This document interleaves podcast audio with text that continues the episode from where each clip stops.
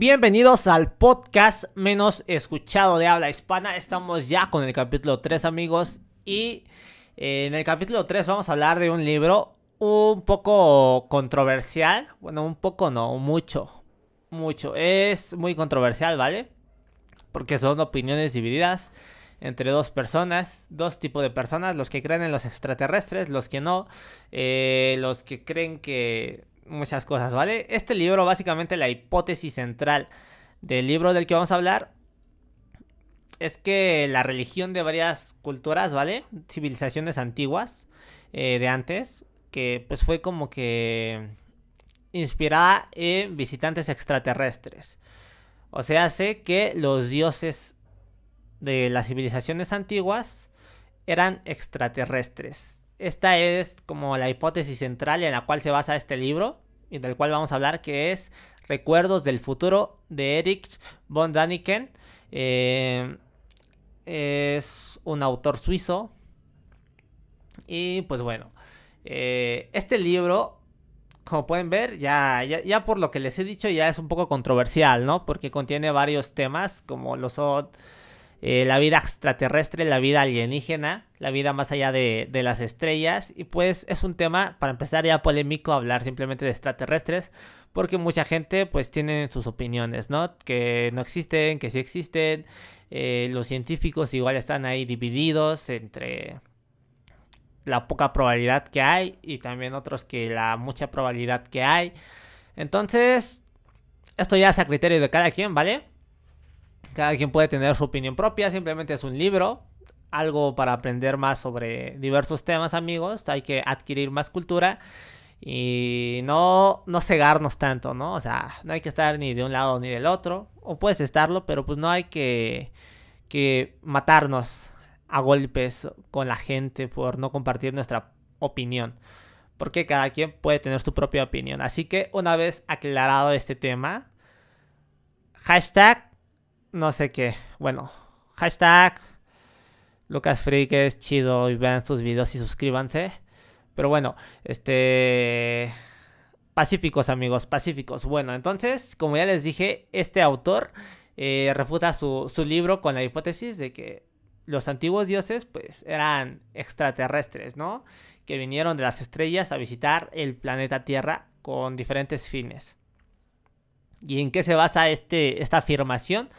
Pues contiene diversas pruebas o evidencias eh, en las que conjunta y a partir de todo esto pues él afirma, bueno no afirma, técnicamente sí lo hace, pero no diciendo que ya es 100%, ¿vale? Él dice que deberíamos tener la mente más abierta para este tema.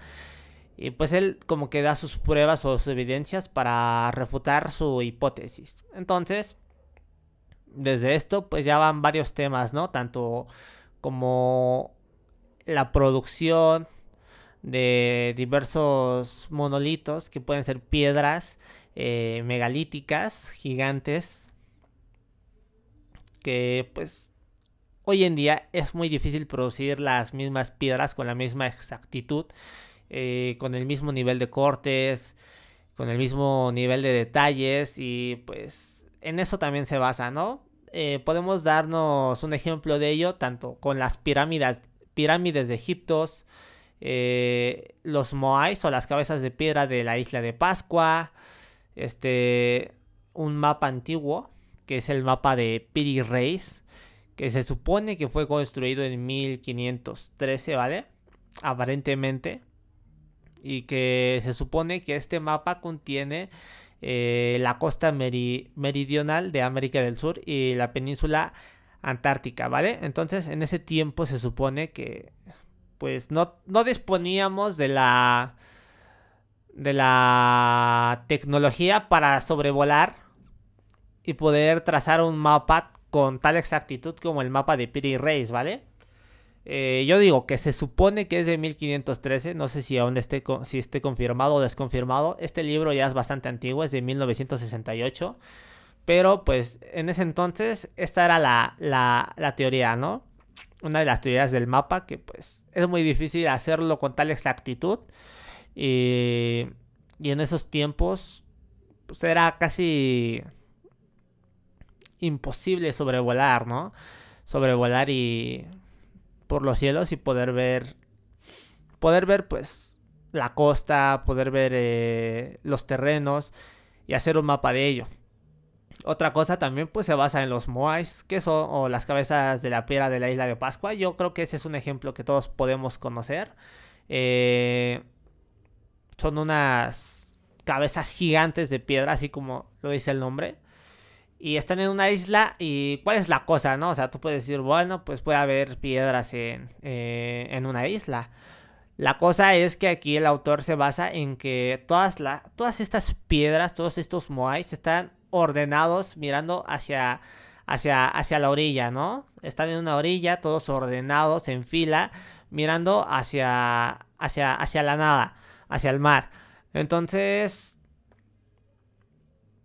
eh, pues el autor habla de cómo pues, se necesitaban muchas cosas para mover eso, esos moais hasta ese sitio y dejarlos parados. Y, aún y, y, peor aún, habla de que antes tenían, eh, estos moais tenían una especie de sombrero, ¿vale?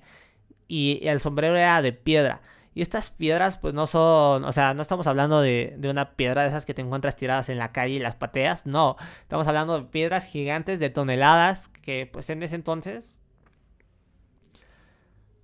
resulta muy difícil eh, poder ajustar, poder subir ese sombrero de piedra y ponerlo encima de la cabeza de piedra que de por sí también es difícil mover esa, esa figura de piedra, ¿no? Mover esas piedras hasta ese lugar y que miren exactamente al mismo lugar. Pues eso, todo eso es complicado, es muy difícil de entender actualmente para nosotros. No sabemos cómo lo hicieron nuestros antepasados. Y pues básicamente el hueco que queda aquí, el autor lo pretende rellenar con la explicación de una intervención extraterrestre. Entonces, este es otro punto, ¿vale? Otra cosa de la que habló, pues fueron unas famosas líneas de Nazca. No sé si las hayan visto. Si no, lo pueden googlear. Pongan líneas de Nazca en Perú. Y son figuras, ¿vale? Parecen ser como dibujos. Si tú lo ves desde muy arriba, como dibujos de ciertas cosas. Y pues el autor hace como que se supone que estas fueron pistas de aterrizaje para naves espaciales naves espaciales, pues obviamente de los extraterrestres, ¿no? Entonces, en esto se basa el, tema. Y otra cosa, las pirámides de Egipto también. La pirámide de Egipto, la... Ya se me olvidó, la Giza. Ya se me olvidó el nombre. Pero bueno, eh, se basa en las pirámides de Egipto, ¿no? Cómo están construidas con cada piedra. Y pues todas estas piedras igual tienen un tamaño pues similar, ¿no? Entonces habla de también la dificultad de generar este tipo de piedras, de, de transportarlos, ya que en ese entonces se supone que los egiptos no, no tenían conocimiento de, de la rueda. Entonces, si no tenían la rueda, pues era muy más difícil aún transportar las, las rocas, ¿no? Que se han utilizado para generar estas pirámides. Y y habla de esto. Habla de esto, habla de. de la. de la dificultad de transportar estos. Y aún y, y después de eso, dejando de lado eso, eh, habla de la dificultad para subir esas piedras. Deja, deja, dejemos de lado lo de transportarlas de un lugar a otro. Para subirlas y apilarlas y hacer que todas estas tengan forma de pirámide hacer que todas estas tengan forma de pirámide, ¿no? Entonces, eso es un tema. Otro tema también es la, la esfinge. Que pues, supongo que todos hemos conocido también la esfinge, ¿no? Es, es como una...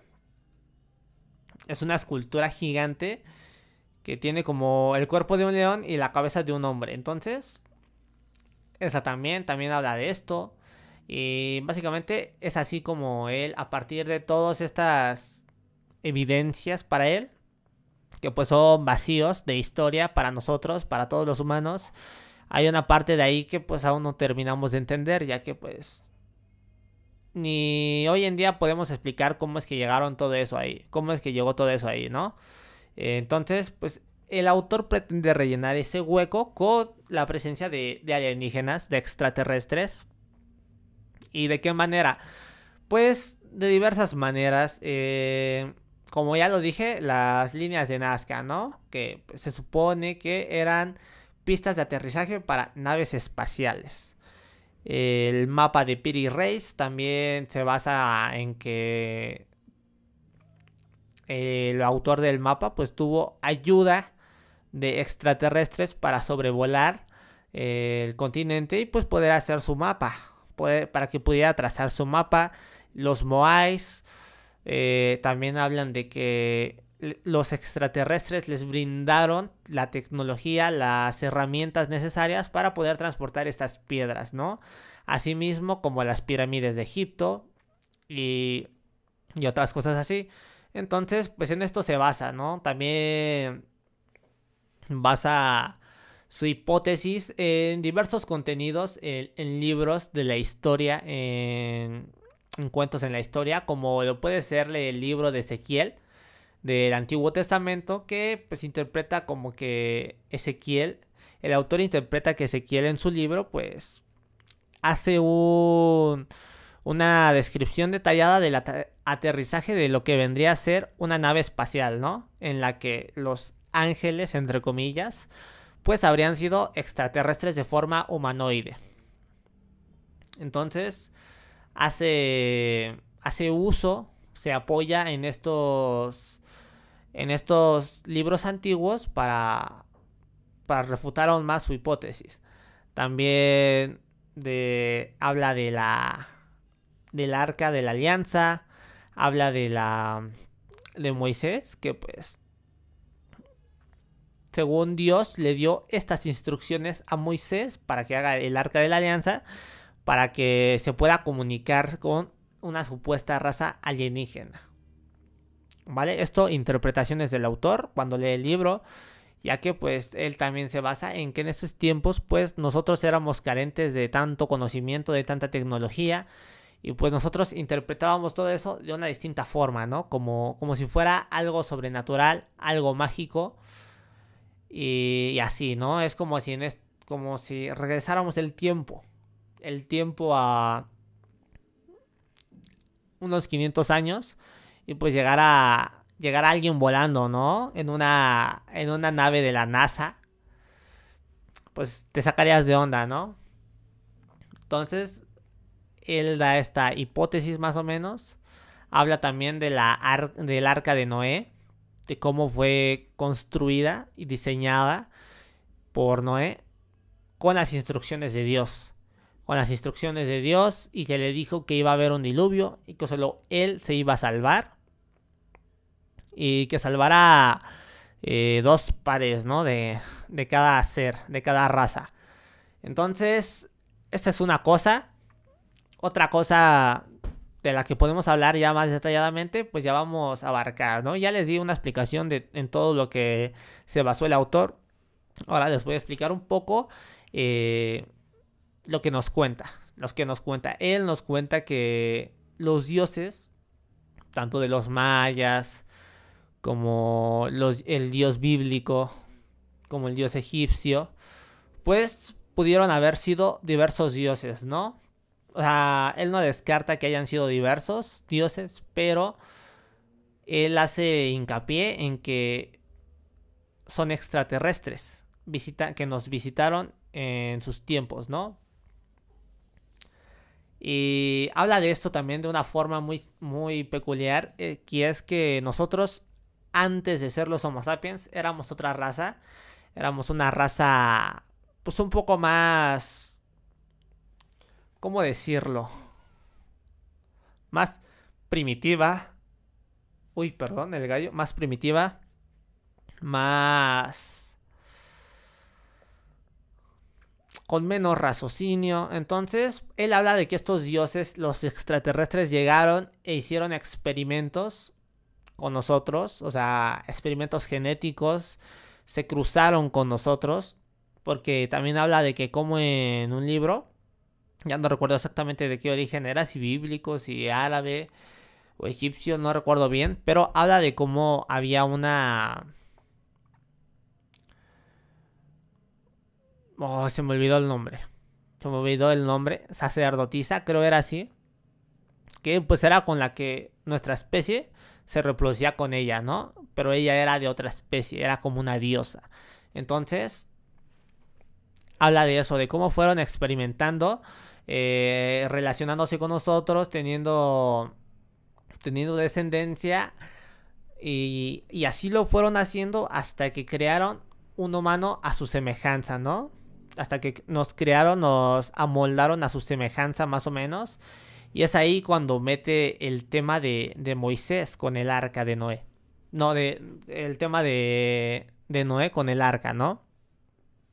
Y este tema también lo abarca en diversos... Eh, conecta diversas fuentes, que son diversos libros que pues dan un relato muy parecido, muy semejante de, de lo que pasó eh, al momento del diluvio. Y es que, según después de conectar todo esto, Noé fue la descendencia de, de los antiguos los antiguos humanos que eran un poco más neandertales. Y pues Noé ya fue como que él, él nació y era diferente a, a, los antiguos humanos, ¿no? Era diferente a la humanidad. ¿Por qué era diferente? Porque pues los dioses ya habían metido mano y al fin habían dado más frutos su reproducción con los humanos, ¿no? Reproducción entre extraterrestres y humanos y pues fue así como nació según Noé que pues ya era más diferente, ¿no? Entonces los humanos de ese entonces no querían a Noé porque pensaron que era, que era algo raro. Fue entonces ahí cuando Dios, o sea, un extraterrestre, según le dijo al padre de Noé, que, que Noé iba a ser el elegido para, para, que era el elegido por los dioses para darle un futuro a la humanidad. Y fue ahí cuando ya después se fue criando Noé, creció y ya, ya le dijeron, bro, vas a ser el elegido para... porque queremos deshacernos de la humanidad, de estos, de estos, o sea, ellos querían ya borrar todos sus, como que todas sus fallas y sus errores al momento de intentar crear un buen humano. Y pues ya Moisés ya era el buen humano, ¿no? Ya era el ideal para que se reprodujera y su descendencia fuera igual a él. Entonces, querían deshacerse de todos los otros humanos que no eran igual a Moisés, físicamente y biológicamente, supongo. Entonces, pues fue así, como, y también fue, bueno, vamos a terminar esto, fue así como Noé, eh, pues hizo el arca con instrucciones de Dios, que supuestamente es un extraterrestre, eh, y así, entonces se supone que estos extraterrestres, los antiguos dioses fueron los que crearon el diluvio. Se supone que ellos fueron los que crearon el diluvio para purificar la tierra, limpiar todas sus imperfecciones que dejaron y pues ya que la humanidad tuviera un futuro más próspero, ¿no? Habla también de cómo en el pasado, a raíz de los experimentos de reproducción entre los extraterrestres y los humanos, pues dice que se generaron gigantes, ¿no? y habla de cómo en muchas fuentes antiguas, en muchos textos antiguos, hablan de, gigantes, de personas gigantes de, varios metros, y, habla de eso también, en la antigua humanidad.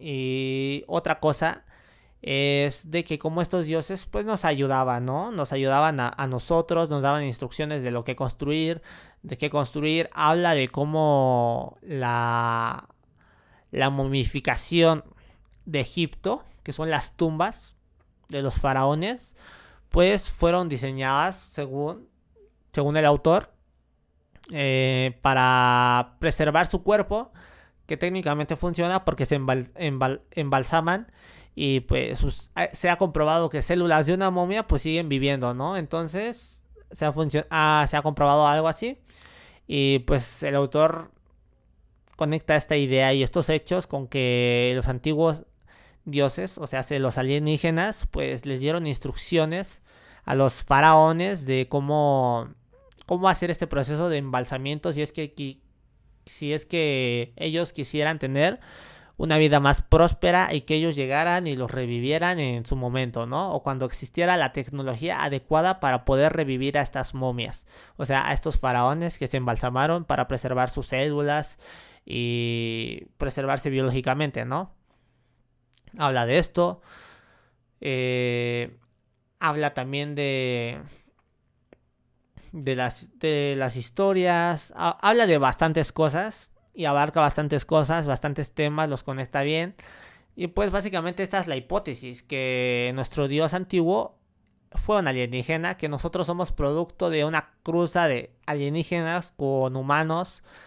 Y que básicamente en nuestra, en nuestra antigüedad los alienígenas vinieron, nos visitaron, nos dieron tecnología, nos dieron conocimientos para nosotros prosperar, dejar de ser una raza salvaje y empezar a ser una más civilizada y que ellos fueron los que nos dieron pues las leyes, ¿no? Los mandamientos y todo eso para pues, ser una buena civilización.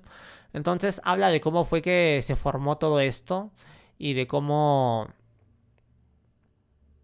cómo fue que tuvimos influencia de visitantes extraterrestres. Entonces, este fue el libro, amigos. Es un poco peculiar, ¿no? Y muy polémico muy polémico. Cada quien tendrá su opinión. Le pueden creer al autor, no le pueden creer, la verdad.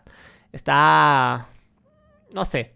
Yo siento que aún no hay suficientes pruebas para afirmar una cosa u otra, pero pues cada quien tiene su opinión, distintos puntos de vista, cada persona es un mundo. Y este fue el libro, espero que les haya gustado esta plática, este, esta pequeña opinión pero pues cada quien su opinión. Yo les recomiendo que lean el, libro. Si es que les gustan estos temas paranormales, estos temas no sé, son un poco polémicos. A mí siempre me ha gustado el tema de, de, las, de las civilizaciones antiguas, de cómo es que, que, vivían, cómo es que hacían estas cosas, por qué las hacían. Siempre me ha gustado, entonces me gusta tener como que... Hay muchas teorías de, lo que, de por qué hacían lo que hacían los, nuestros ancestros. Y pues está bien siempre tener más fuentes, siempre tener más recursos para pues, generar un generar un pensamiento propio a cada quien, ¿no? Entonces, fue un placer estar con ustedes, amigos.